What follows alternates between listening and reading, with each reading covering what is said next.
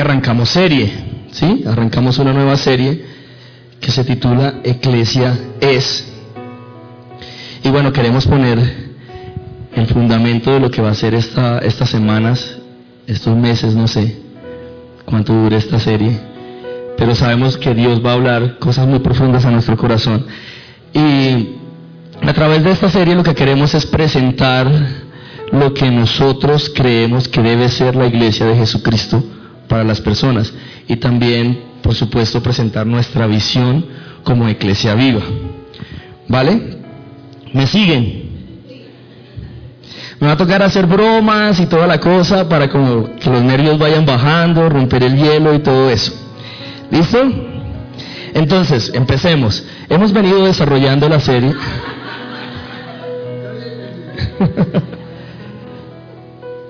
Vamos a estar hablando de Lucas en el capítulo 15.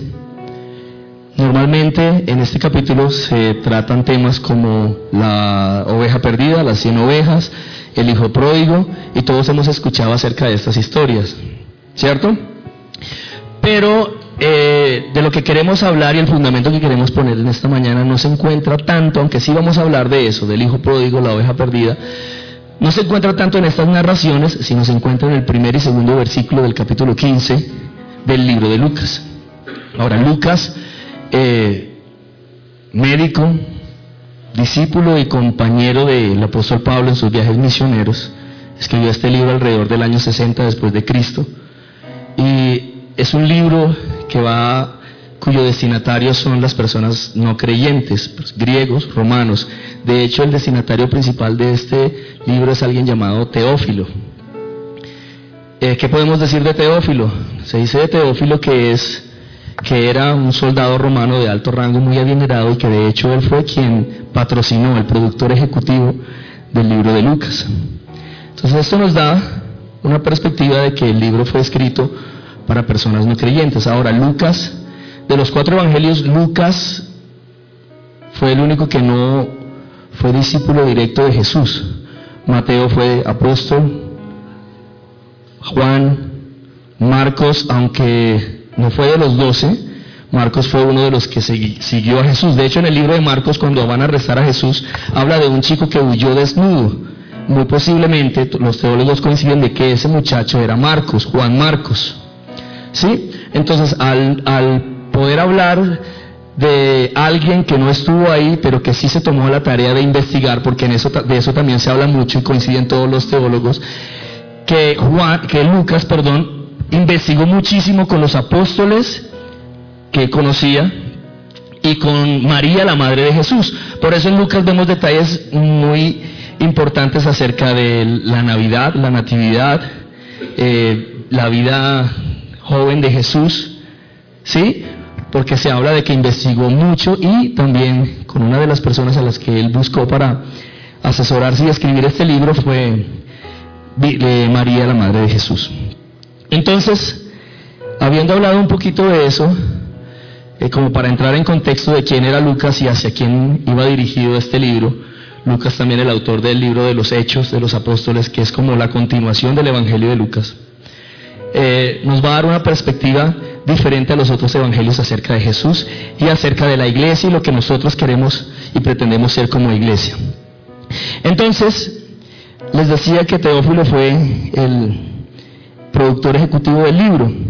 Y volviendo a la, cita que les decía al principio, que tenemos aquí, vamos a basarnos en el versículo 1 y el versículo 2 del capítulo 15 del libro de Lucas. Dice, se acercaban a Jesús todos los publicanos y pecadores para oírle, y los fariseos y los escribas murmuraban diciendo, este a los pecadores recibe y con ellos come. A mí me gusta leer siempre dos veces.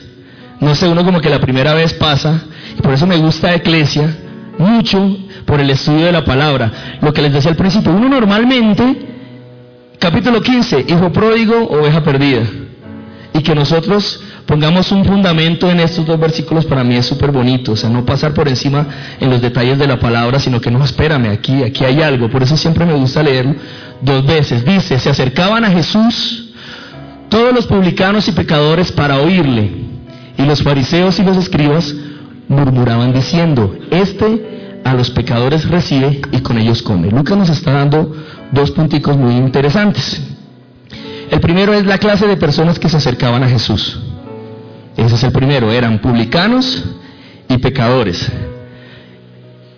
Dentro del contexto judío nos podemos imaginar que era un publicano, un publicano, un recaudador de impuestos, recaudaba los impuestos a los judíos para el imperio romano, era una especie de traidor de la patria, eso era un publicano. Y pecadores, pues dentro de los pecadores tenemos personas que posiblemente habían cometido algún delito o simplemente no, no, no vivían bajo la ley o bajo las tradiciones religiosas que habían en esa época. Ahora, me gusta que Lucas dice publicanos y pecadores. Pudo haber dicho pecadores y ya. ¿Sí? Aunque el libro es escrito para personas griegas, romanas, personas que no conocían, también va dirigido a judíos, a personas que sí conocían. Por eso se encarga de decir publicanos, para dejar bien claro cuál era la clase de personas que se acercaban a Jesús, porque para los judíos era muy claro que era un publicano. ¿Estamos? ¿Me siguen hasta ahí? Eso por un lado, ¿qué tipo de personas se acercaban a Jesús? Ese es el primer punto que nos quiere dejar claro Lucas a través de este libro, a través de, de este pasaje. Y el otro punto está muy claro en el versículo 2, los religiosos de la época, los pastores de la época, los líderes religiosos de la época, los escribas, los fariseos, murmurando de Jesús, por lo que Jesús estaba haciendo, por lo que Jesús recibía a estas personas y compartía con ellas y comía con ellas. Nosotros sabemos el contexto, en el contexto judío, la importancia que tenía sentarse a la mesa con alguien, ¿sí? Comer con alguien, un sentido de identificarse con, eh, un sentido de aceptación, ¿sí? De estar de acuerdo. Entonces, por eso para los, los escribas y los fariseos era algo muy fuerte que Jesús hiciera esto. Ahora, Jesús sabiendo lo que había en la mente de ellos y en el corazón de ellos, les refirió una parábola. Esta parábola es conocida como la parábola de la misericordia, porque, bueno, en ella encontramos, es una sola parábola, en ella encontramos tres partes muy importantes. Eh, pero antes de eso, quiero hacer énfasis en lo que estaba pasando en ese momento. Jesús rodeado de publicanos y pecadores, por un lado, y por otro lado las personas que deberían estar con Jesús, apoyando a Jesús, ayudando a Jesús a recibir a estas personas, a acercar a estas personas a Dios, juzgándolo y murmurando en contra de Jesús. Estamos claros hasta ahí, ¿cierto? ¿Les parece si oramos? Le pedimos a Dios que nos ayude y que use a este... Dios mío. Señor, te damos gracias en esta mañana. Tú eres bueno y tú eres fiel. Gracias, mi buen Jesús, por el privilegio que nos das de compartir tu palabra, de aprender más y más de ti, Señor. Gracias por lo que has venido hablando a nuestro corazón en esta mañana, el día de hoy, Señor, acerca de la iglesia que tú anhelas, la iglesia que tú deseas que nosotros seamos, Dios. Que podamos reflejar tu amor, tu compasión, tu misericordia te pedimos que tu palabra penetre el corazón, Señor, llegue a los corazones, Dios, con claridad directa. Quédate con nosotros en esta mañana, habita en medio de nosotros, Señor. Te lo pedimos en el nombre de Jesús. Amén. Estamos claros hasta ahí, ¿cierto? Ahora, hace unas semanas, para los que no saben, yo soy músico, ¿sí? Los que no se han dado cuenta. Eh, Hace unas semanas le escuché a alguien decir que la música buena murió en los 80 o en los 90 máximo. Y decía eso porque, y tiene mucha razón, mucho de lo que escuchamos ahora es lo mismo, ¿cierto? Y para mí, si a mí me preguntan, al menos la música en español, sí murió en los 90, ¿sí? Porque lo que se oye ahora es exactamente igual, todo. Sin embargo, esa persona que lo decía es porque añoraba y le encanta la música de esa época. A mí lo que más me gusta de esa época, yo no había nacido, pero lo que más me gusta de esa época son las series. Yo cambiaría Walking Dead, por ejemplo, por Los Magníficos, por Manimal, por Automan, por, ayúdenme, El Auto Fantástico. Pero hubo una serie muy, muy especial para mí que yo la veía cuando estaba muy, muy chiquito, muy, muy bebé, pero yo me acuerdo. Alf, mira que yo tengo aquí lo que significa Alf, que eso sale en el primer capítulo. Amor, eso, amorfismo lejano fantástico. En inglés me imagino que es diferente. Eh, Alf, la historia de Gordon Shanway, así se llamaba el personaje. Uno normalmente lo recuerda como Alf, pero el personaje tenía un nombre, era Gordon Shanway, un alienígena proveniente del planeta Melmac, donde comían gatos. ¿Sí? Ahora, su nave se estrelló en la cochera en el garaje de la familia Tanner. Esta familia lo recibe siendo completamente diferente, siendo alguien completamente diferente. Lo recibe lo alimenta a pesar de que nunca dejaron que se comiera su gato, lo alimentan, lo cuidan y sobre todo lo protegen. Lo protegen porque si alguien se daba cuenta de que había alguien, de que había un alienígena ahí, pues obviamente iban a entrar y se lo iban a llevar, iban a hacer experimentos macabros con él y etcétera. Entonces esta familia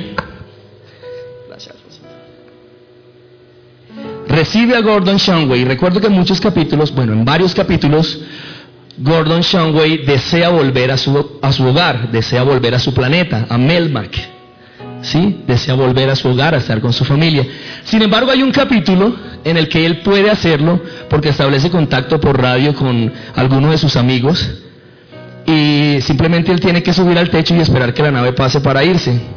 Y recuerden ese capítulo que no se va. ¿Por qué pienso que no se va? Él podría, podía regresar a su planeta, podía regresar a su hogar, podía regresar a su familia, pero resulta que se da cuenta que su familia ya estaba acá. Su familia eran los Tanner. Ahora, ¿por qué les cuento esto? Como dicen por ahí, no sé, me pareció chévere. a pesar de que venimos hablando y empezamos hablando de ese capítulo 15 de Lucas, vamos a empezar a hablar de lo que debemos ser como iglesia, de lo que somos como iglesia. Y lo que somos como iglesia es precisamente eso, una familia. Y ese es el deseo de nuestro corazón y eso es lo que anhelamos hablar a través de esta, de esta serie de familia, de lo que es iglesia. Ahora, primero, primero que eso, ¿qué no es iglesia? ¿Qué no es una iglesia?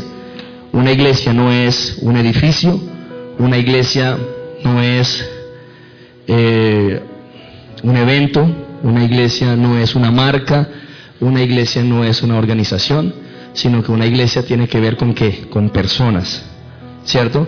De hecho a Dios no le importan ni los eventos, ni los conciertos. A mí me costó entender eso como músico.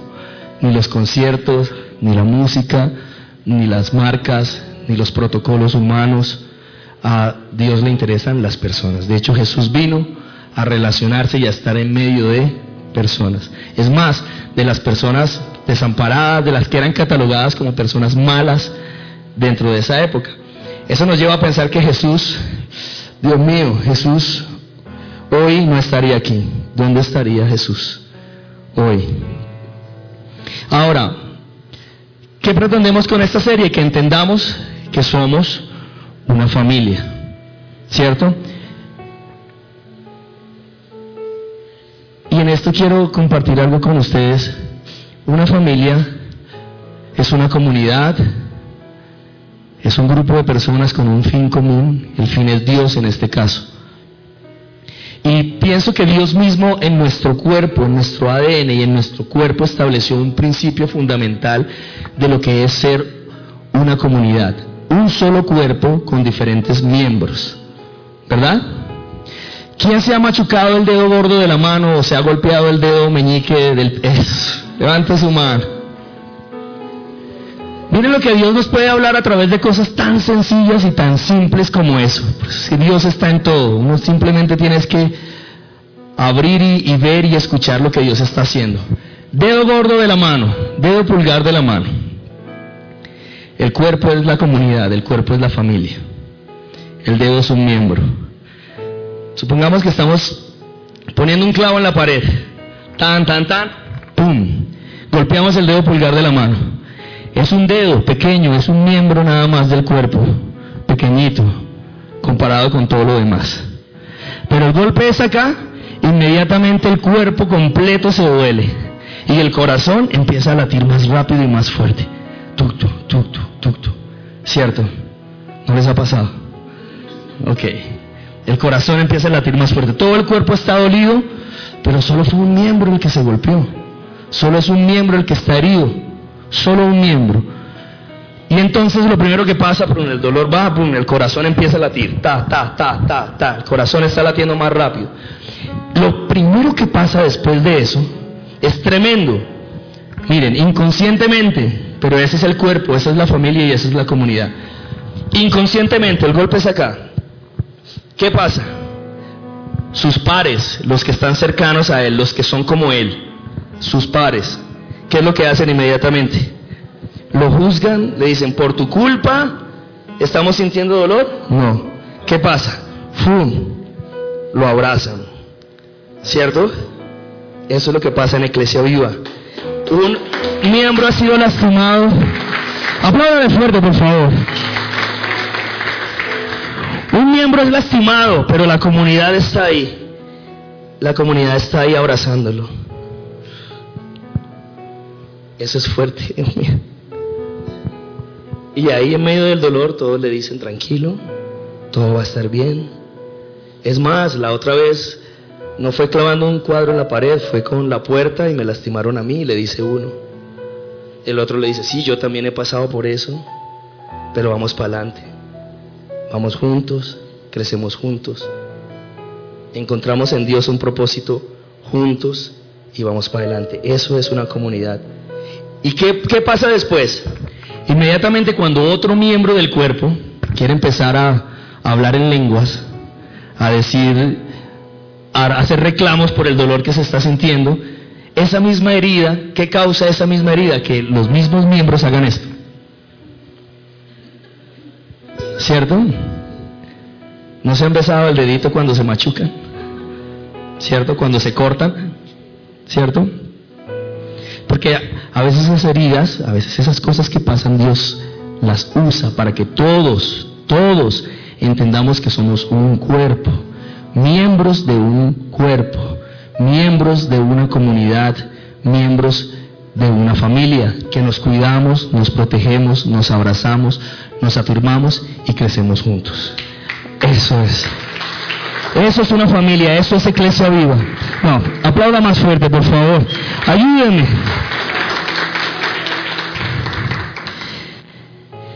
Iglesia viva es la familia Tanner para muchos Alfs que hay por ahí.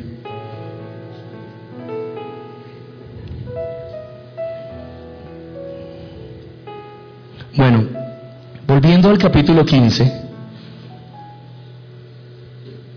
Les decía al principio que Lucas, un médico, fue muy minucioso a la hora de escribir y él dice que se acercaban a Jesús todos, ¿cierto?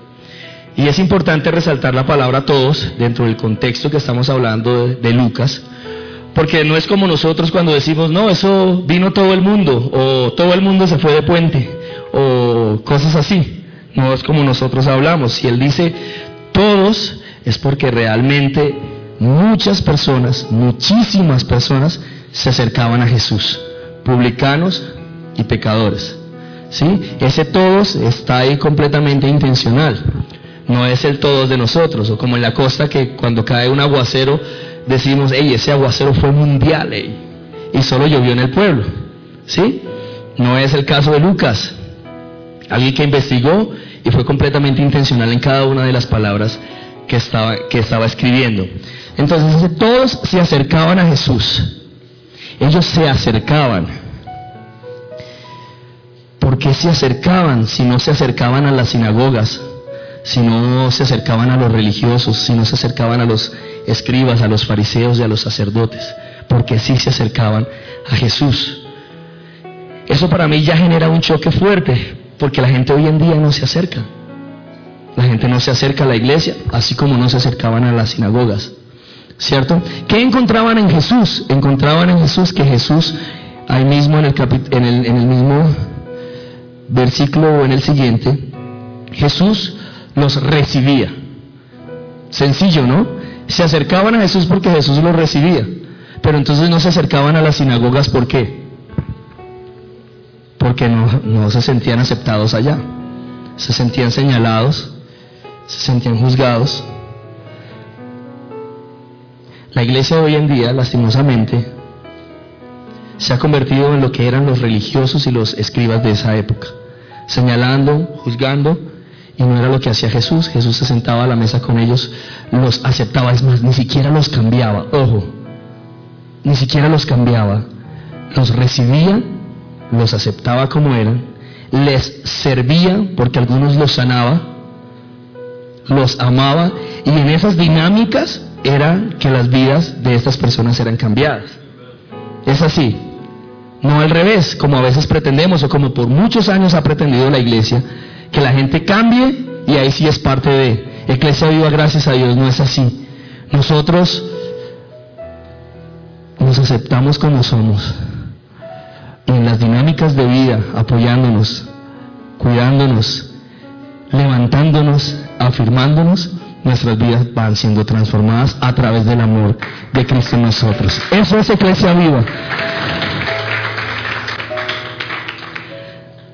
Entonces dice que Jesús les refirió una parábola y les decía que es una sola parábola eh, dividida en tres partes, que se han tomado como tres parábolas diferentes, pero que en realidad es una parábola, una sola parábola que contiene tres partes. Entonces, vamos ahí. La primera parte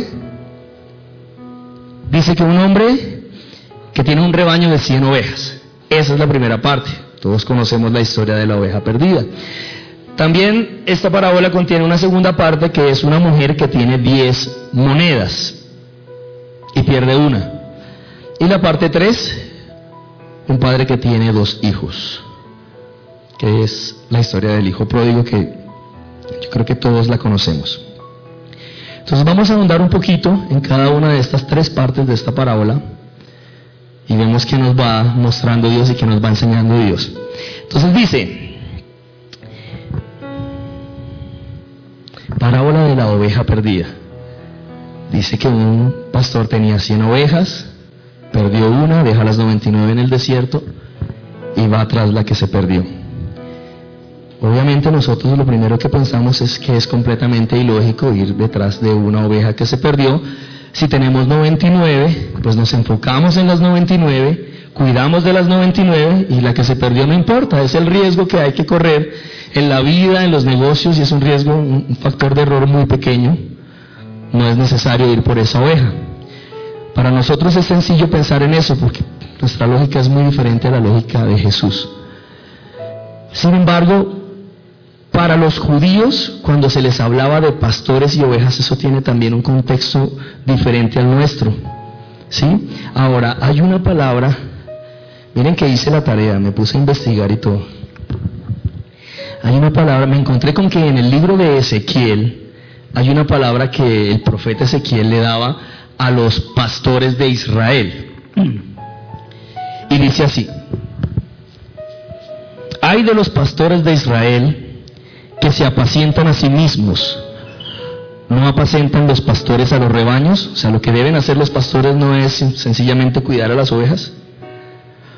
Coméis la grosura y os vestís de la lana, la engordada degolláis, mas no apacentáis las ovejas.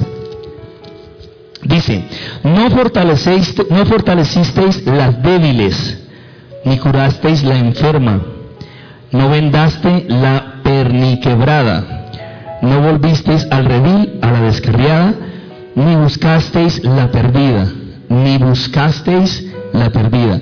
Es como si Jesús les estuviera diciendo, recuerdan en el libro de Ezequiel, cuando el profeta decía que era lo que ustedes debían hacer, de ayudar a la gente, de recibir a la gente, de vendar a las personas que estaban heridas, de ir y buscar a la oveja que estaba perdida. Es como si para ellos inmediatamente tuvo que haber venido a su mente ese, ese pasaje, porque ellos conocían la ley y los profetas.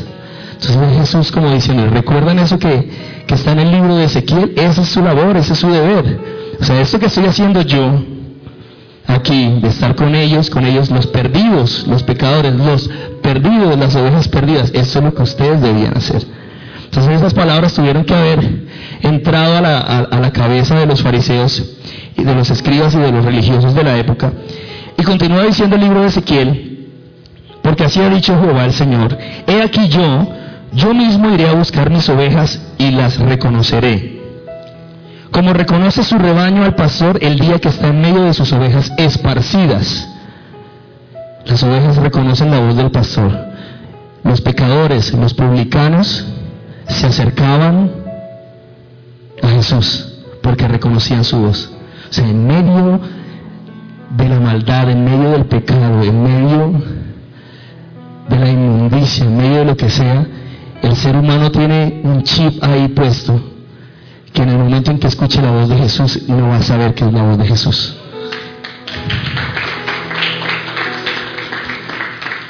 Miren, y dicen que Él, Él, Dios mismo, las, él, las libraré de todos los lugares en que fueron esparcidas el día del nublado y de la oscuridad.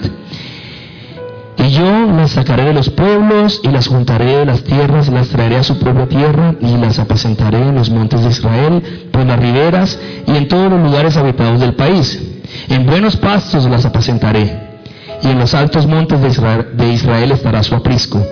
Allí dormirán en buen redil, y en pastos suculentos serán apacentados sobre los montes de Israel. Yo buscaré a la perdida, dice Dios. Yo haré volver al redil a la descarriada. Vendaré la perniquebrada y fortaleceré a la débil. Jesús en ese momento está dando cumplimiento a esta palabra también. Fariseos y escribas, eso que no, que no están haciendo ustedes es lo que estoy haciendo yo. Y le estaba dando cumplimiento a una promesa que había en el libro de Ezequiel. Hay muchas cosas para hablar en este, en este pasaje de la oveja perdida.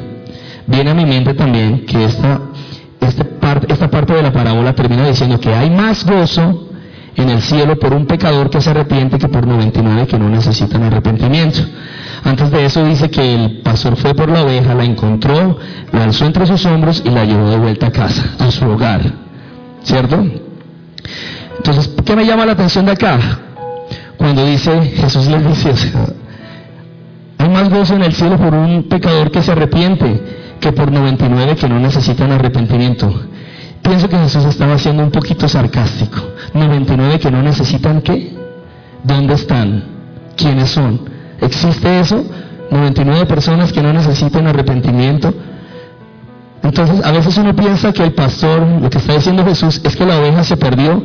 Como se perdió es más importante que las otras 99 y uno deja las 99. No, la que se perdió es igual de importante y el valor de ella está ahí en que es igual y está perdida. ¿Cierto? Ahora, esos 99 que no necesitan arrepentimiento no existen. En realidad, esa oveja perdida somos todos. Sí, esa oveja perdida eres tú, esa oveja perdida soy yo. No existen esos 99 que no necesitan arrepentimiento. Nuestro pastor nos enseñaba hace unas semanas que hay dos clases de personas, las que reconocen que son pecadores y las que se creen justas. ¿Cierto? Entonces Jesús les está diciendo algo como, más gozo en el cielo por un pecador que se arrepiente que por 99 que no necesitan arrepentimiento, como ustedes, comillas. Entonces nosotros como iglesia, ¿quiénes somos? ¿Quiénes debemos ser? ¿Jesús o los fariseos? O es más, que Dios nos ayude, o sea, que seamos o Jesús o los publicanos o los pecadores, pero que no seamos los fariseos. Sí, porque de alguna forma, ¿quiénes estaban cerca de Jesús? ¿Quiénes? Los pecadores. ¿Me están siguiendo? Vamos bien. La historia continúa con una señora que tenía diez monedas y pierde una. Dice el pasaje que la señora, en cuanto se da cuenta que ha perdido una moneda, enciende la lámpara, saca la escoba y empieza a voltear esa casa hasta encontrar la moneda. Eh, una vez la encuentra, también hace una fiesta. Y es curioso, porque muy seguramente en esa fiesta se gastó más de lo que, de lo, que valía la moneda que perdió o de, la, o de lo que valían hasta las 10 monedas, no sé. ¿Qué me llama la atención de este pasaje? Bueno, hay varias cositas. La primera que quiero compartir es que dice que la moneda se perdió, pero se perdió dentro de la casa. ¿Sí? ¿A alguien se le ha perdido alguna vez algo dentro de su casa? A todos. Y los que tenemos niños pequeños más. ¿Sí o no? Entonces, a uno se le pierde algo dentro de la casa y uno normalmente dice, no, bien, en esos días la busco, eso cuando me pongo a buscarlo aparece. Pero no es el caso de esta señora. Esta señora empezó a buscar de una vez. En cuanto se dio cuenta que perdió su moneda, la fue a buscar. Saben que yo pienso, yo creo que dentro, dentro, dentro de la casa, la moneda se perdió dentro de la casa. Dentro de la iglesia, dentro de la iglesia también hay personas perdidas. ¿Sí? Ahora, ese perdido no necesariamente es que estén en pecado, aunque puede ser, pero perdidos de alguna forma. No conectan con Dios, se sienten frustrados, no han entendido su propósito en Dios, sienten que no conectan, de alguna forma han sido lastimados, han sido heridos por otras personas. Y lo que uno puede pensar, porque lo he visto, es que están dentro de la iglesia, no pasa nada. ¿Sí? Eso se perdió dentro de la casa, hay que buscarlo, un día esto lo busco y ya. No. Dice que la señora de una vez la fue a buscar. Y es nuestro deber como iglesia poder identificar dentro de nosotros, dentro de nosotros también pueden haber personas perdidas, también hay personas lastimadas, también hay personas que no están bien, que necesitan una voz, que necesitan una palabra, que necesitan simplemente que escuchen, simplemente se sienten con Él, que nos tomemos un café. Eso es una comunidad. Es importante que entendamos que los perdidos no solamente están afuera, también estamos aquí. De hecho, yo creo que cuando yo llegué acá yo estaba perdido. ¿Sí? Lastimado, herido, mal.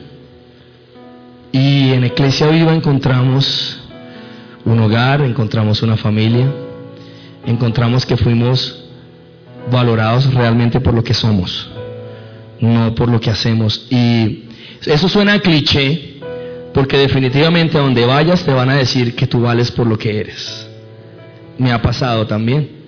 En muchos lugares me dijeron que yo valía por lo que yo era y no por lo que hacía, no por la música, no porque puedo tocar la guitarra, no porque puedo cantar, no porque si no está el pianista puedo tocar el piano, porque no está el bajista puedo tocar el bajo, porque no está el baterista puedo tocar la batería. En Iglesia Viva yo entendí mi valor por eso, porque sentí que fui valorado. Cuando estuve herido como el dedito, sentí que mis pares, los cercanos a mí, vinieron y me cubrieron. Y yo sé y yo creo firmemente que eso es lo que es iglesia viva y eso es lo que vamos a darle a los demás, a las personas que se acerquen lastimadas, a las personas que vengan heridas, a las personas que vengan de alguna u otra forma mal. Entonces, esa moneda, ¿dónde se perdió? En la casa. En la casa también pueden haber personas perdidas. Como comunidad debemos identificar eso y debemos crecer juntos, afirmarnos, guardarnos, cubrirnos, apoyarnos y echar para adelante todos. ¿Estamos de acuerdo? La tercera parte de esta parábola se refiere a que un hombre tenía dos hijos. Y hablábamos ayer con, con, el Paz y él me decía una vaina brutal. O sea, la lógica de Dios a veces es tan, tan rara que raya completamente con la nuestra. Comienza la narrativa diciendo que un hombre tenía 100 ovejas, se le perdió una y por una de 100, por una, fue y la buscó. ¿Cierto? Termina diciendo que un hombre tenía dos hijos, dos hijos, y uno se fue, o sea, el 50%. Y no era una oveja, era un hijo, pero esperó. Esa es la lógica de Dios. O sea, es tan difícil hacer una doctrina de algo, sino que lo que hay que mirar es el trasfondo de las cosas, que dentro de todo eso está es la misericordia, la compasión y el amor de Dios hacia nosotros. ¿Cierto? Esa es la esencia de Dios. ¿Vale? Ahora, si volvemos a la historia, conocemos la historia, el hijo se va, malgasta todo lo que tiene, hay una gran hambre en el lugar donde está, le da un filo al man bien bravo, un hambre bien grande que deseaba saciarse con las cosas que comían los cerdos y aún ni eso podía. Entonces vuelve a su padre. Cuando vuelve a su padre, su papá lo recibe y le da una muenda bien brava. Es lo que algunos de nosotros haríamos. ¿Cierto? Aquí donde me ven, yo tengo dos niñas y todo el mundo cree que yo, ay, mi amor, tengo mi carácter también y cuando toca darles no me creen, ¿sí? No, yo les... ¿Qué quiero resaltar de esta historia? Cuando el hijo aparece a lo lejos, dice que su padre lo ve a lo lejos. Eso me lleva a pensar que el papá, aunque no fue a buscarlo, sí estaba ahí atento a que su hijo volviera. Él estaba esperando a su hijo. Y dice que en cuanto lo ve sale a correr. Dentro del contexto judío de la época, y aún hoy para algunos, eso de correr no estaba bien visto para un señor del estatus de este señor. Y dice que él corrió hacia su hijo, lo abrazó, lo besó, lo dignificó, lo llevó nuevamente a su estatus de hijo, ¿cierto? De hecho, si recuerdan en la historia, él dice, volveré y le diré a mi padre, padre, no soy digno de ser llamado a tu hijo, hazme como uno de tus jornaleros. Y cuando él vuelve, si leen bien la historia, él solo le dice la primera parte. Ni siquiera alcanza a decirle, hazme como uno de tus jornaleros. No alcanza. ¿Por qué? Porque antes de que él diga eso, ya su papá lo estaba vistiendo, le estaba dando calzado, ya había mandado a matar el, el, el becerro gordo para, para hacerle fiesta. Entonces, ¿qué veo aquí? Primero, que el papá se rebaja, como les decía, eso de correr no estaba bien visto, era una especie de humillación, el correr hacia, hasta donde estaba su hijo. Y eso me lleva a pensar en el libro de Filipenses cuando dice que haya también en vosotros este sentir que hubo en Cristo Jesús, el cual siendo igual a Dios no estimó el ser igual a Dios como cosa que aferrarse, sino que se despojó de sí mismo, tomando forma de siervo hecho semejante a los hombres y estando en condición de hombre, se humilló hasta la muerte y muerte de cruz. Jesús corrió, se echó un pique desde los cielos hasta donde estábamos nosotros para abrazarnos, levantarnos, dignificarnos. El temor se va porque somos hijos de Dios. Vamos, aplauda bien fuerte, por favor.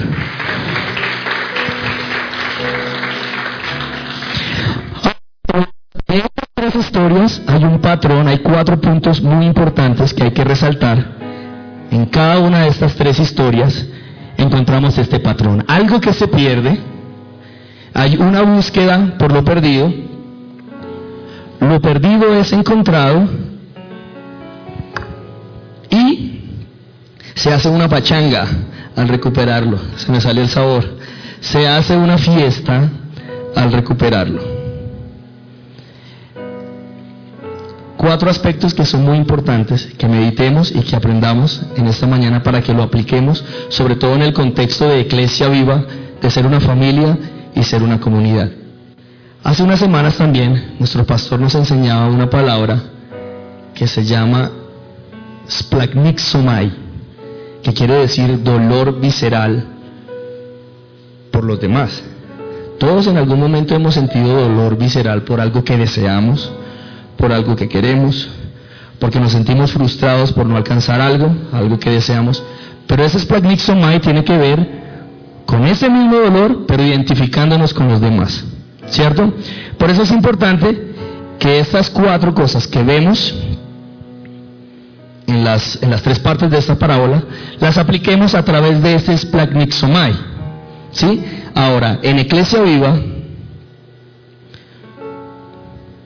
Lo primero que era, identificar, ¿cierto? En Iglesia Viva identificamos a los perdidos.